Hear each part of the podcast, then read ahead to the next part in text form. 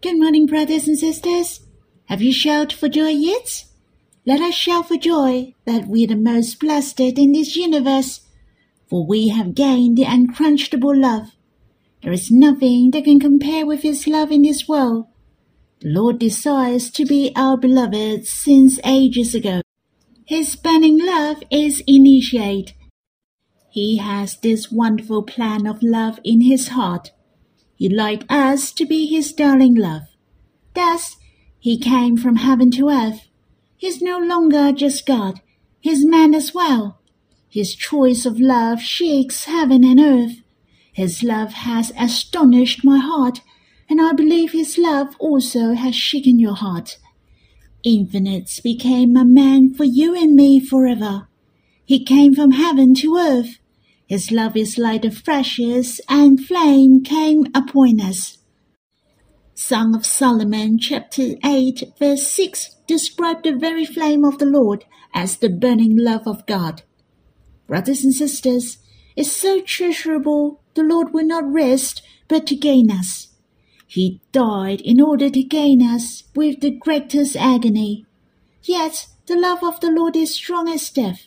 He endured the cross his desires to gain our hearts. Thus, he took away all the obstacles.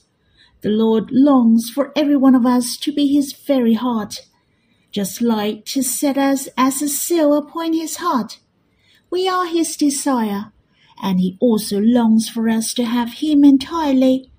Hence, he abide in our hearts and united with us forever, to be the closest and the nearest, to be heart to heart with him there are many people who have been seeking love since time immemorial. The true love, the everlasting love, the unchanging love. How precious! We don't have to look for it, but the Lord seeks us and He gave us His fairest love to us. I like to sing a hymn with you in Song of Solomon, chapter 8, verse 6 to 7. You can sing with me if you know the melody but the melody is only for the Chinese version, so we'll read the verses slowly.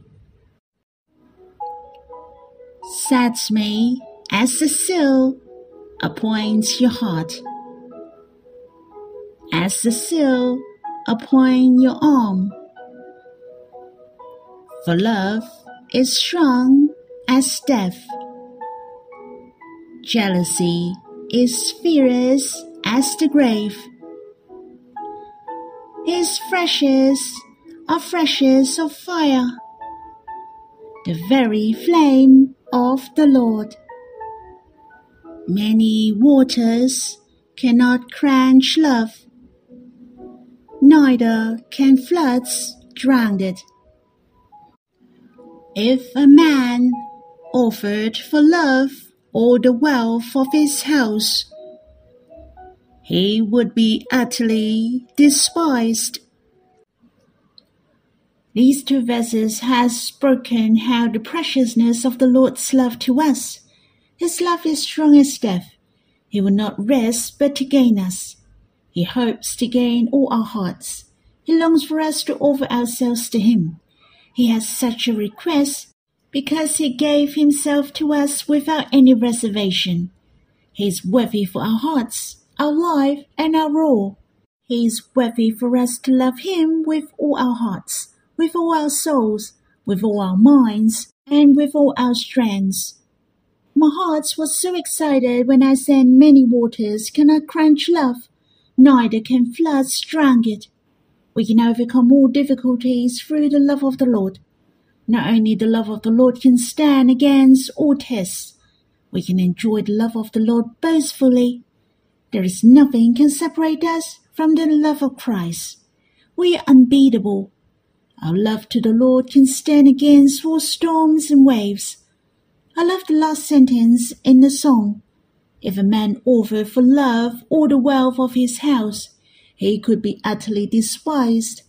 When I sang this sentence, I experience the heart of the Lord is in contentment.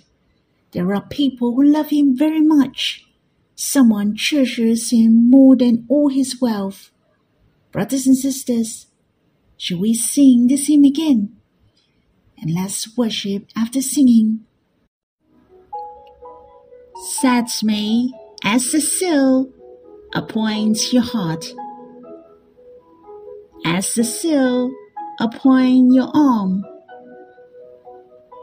For love is strong as death. Jealousy is fierce as the grave. His flashes are flashes of fire, the very flame of the Lord. Many waters cannot quench love, neither can floods drown it. If a man offered for love all the wealth of his house, he would be utterly despised. Lord, how precious is your beautiful heart. You long to be our true beloved since the very beginning, and we to be your darling love. O oh Lord, I'm so grateful, for your love is strong. You faced the cross for us. O oh Lord, you devote your all to love us, and you wanted us to love you the same as you do. True love has the greatest desire. You're the most satisfied to gain all our hearts. You want me the most. O oh Lord, let me love you in return dearly, for you worthy for our hearts. Lord, may you help us to enter into your burning love. Lord, what we need most is to draw near you and be compelled by your love. Brothers and sisters, that's all for our prayers. I hope you have some time to draw near the Lord. You can stop the recording and quiet before Him then we'll read the Bible once you're done. May the Lord bless you. Brothers and sisters, we will read in Song of Solomon, chapter 8, verse 7. Shall we read these verses? Many waters cannot quench love, neither can floods drown it.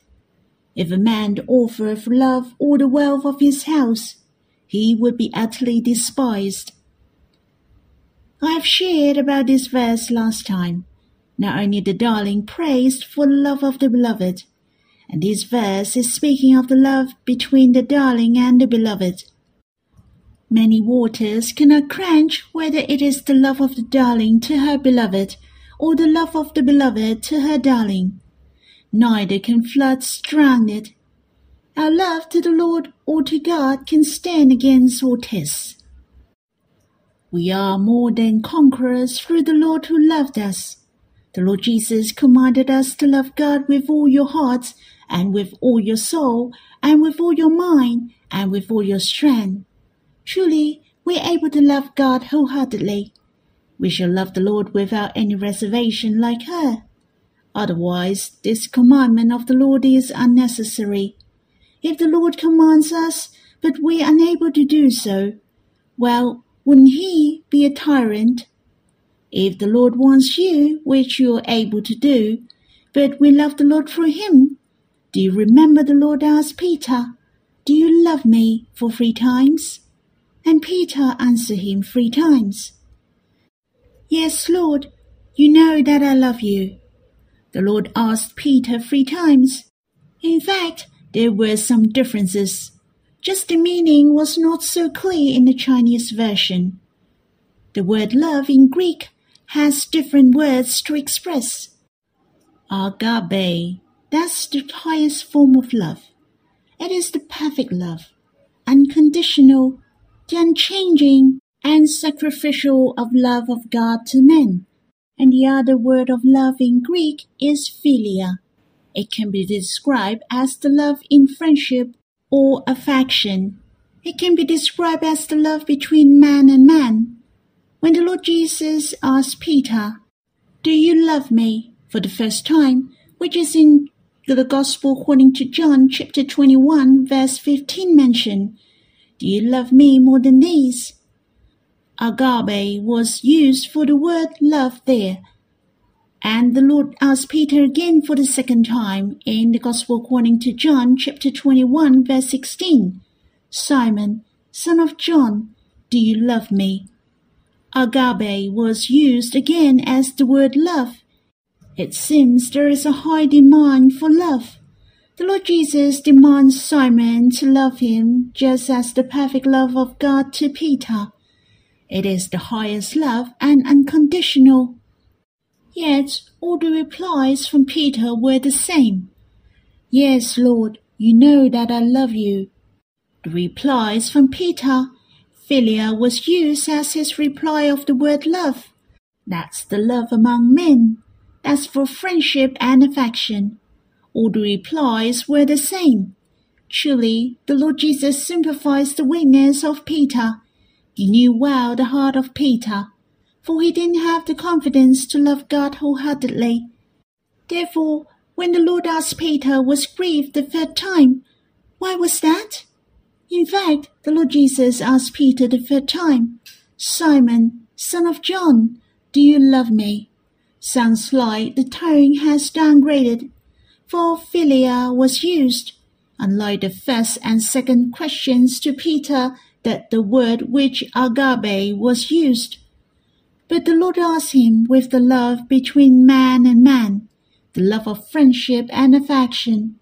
Peter was grieved when the Lord asked him, Do you love me the third time?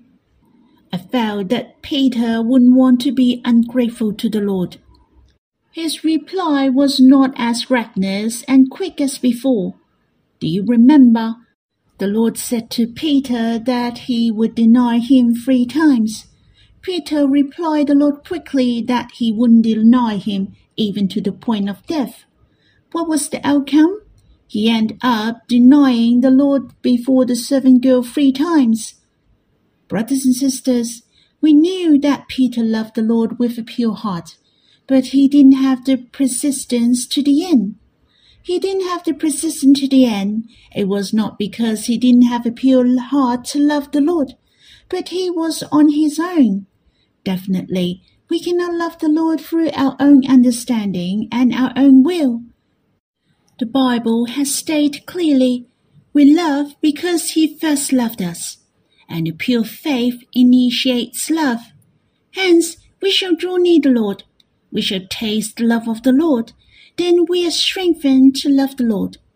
It is impossible to love the Lord if we don't draw near Him and put our trust in Him. Thus, when we say to the Lord, O Lord, I love you, it means that we're willing to draw near Him and put our trust in Him. Thus, you can be assured that the love of the Lord cannot quench by many waters, nor floods can drown it. You see, Peter, it is said he martyred for the Lord. Peter was crucified on an inverted cross, upside down. It's so treasurable he loved the Lord to the extent that he could die for the Lord. He replied the Lord three times, O Lord, you know that I love you. He had used the word philia as love, yet he had shown he loved the Lord as the love of agape with his life. He loved the Lord at all cost, and with his undying love. It's so glorious for him to love God as the love of agape. Brothers and sisters, we will get to hear many love stories from brothers and sisters in heaven on that day. I believe the Lord will praise them and reveal to the whole universe. Many waters cannot quench, nor can floods drown it. Not that the Lord will show off his love, but to praise those who loved him. It is reasonable to interpret these verses because of the second half of the verse. If a man offered for love all the wealth of his house, he would be utterly despised. The word man refers to a male. That means a male who offered for love with all the wealth of his house as the exchange for the love of the darling. The darling will not agree at all, for her love belongs to the beloved. The darling devoted her love to the beloved and will not change. He really looked down on those who utterly despised love. Pure love is priceless and cannot be purchased by money. Even billions of dollars cannot buy the darling's heart. The love of the darling is very treasurable. It is worth to be praised, isn't it? Therefore, I find this verse is not just speaking of the love of the Lord to us, cannot crunch by many waters and floods.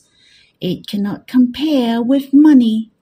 Similarly, speaking of our love to the Lord is incredible. His heart is overwhelmed by our love. It is able to withstand the test, the test of many waters and floods. Our love to the Lord in his heart is also priceless. It cannot be compared with all the wealth and material things. It seems I used to miss a word in these verses in the past, which is all. Brothers and sisters, it's all the wealth. It is incredible. To leave it all before you in order to gain your heart. The devil is trying his best to give what you love in order to distract your heart, to tempt you not to love the Lord any more we shall not fall into the trap. What the devil can give is only the worldly things, temporary and not eternal. Our hearts are not satisfied. If we exchange our hearts for these material things, then we have insulted the love of the Lord to us. The Lord has given his all to us. I like to remind myself as well as you. The Lord loves us with his infinity he loves us with his eternity. What can compare with the love of the Lord? His love has surpassed all things. Our hearts are satisfied by him most, even until eternity. Don't let the devil insult this love, and don't let the money and the worldly things insult our relationship with the Lord. There are many things which money cannot buy. If someone thinks money is all powerful, well, he has made a big mistake. I'm sure you can quote many examples that money cannot buy. You can buy a very comfortable bed, but you can't buy a good night's sleep. You can buy an expensive watch, but you cannot turn back the clock. You can buy a degree, but you cannot buy wisdom. You can buy insurance, but you cannot buy the peace in your heart. You can buy pleasure, but can you buy the satisfaction in your spirit? Can you buy a happy family? Can you buy the children who honor you? Not only money cannot do all these. Instead, money can be a disaster to you. Thus, we shall never see money as an importance to us. We can see money as the dirt. If you exchange love with dirt, don't you think it's an insult? The world and all the things in the world are not worthy of us. It's so treasurable. What did the Lord use to gain our hearts and our love? That's Him. The Lord is the one who offered all the wealth of His house for love. He offered His life, and Abba suffered the greatest pain. He sent the Holy Spirit to dwell in our hearts. The Trinity God loves us with their infinities in order to gain our hearts. What I'm saying is not asking you to do anything to repay the Lord by offering, joining the meeting, preaching the gospel. That's not what I meant, but to love Him. If you only do all these external deeds, but you didn't offer your heart to Him, if you didn't draw near the Lord or treasure Him, all these are the defiance. Brothers and sisters, let us love God with all our hearts. Let us respond to the love of God with the love of agape. I hope you can continue to draw near the Lord if you have time, to pour out your heart to Him. May the Lord bless you.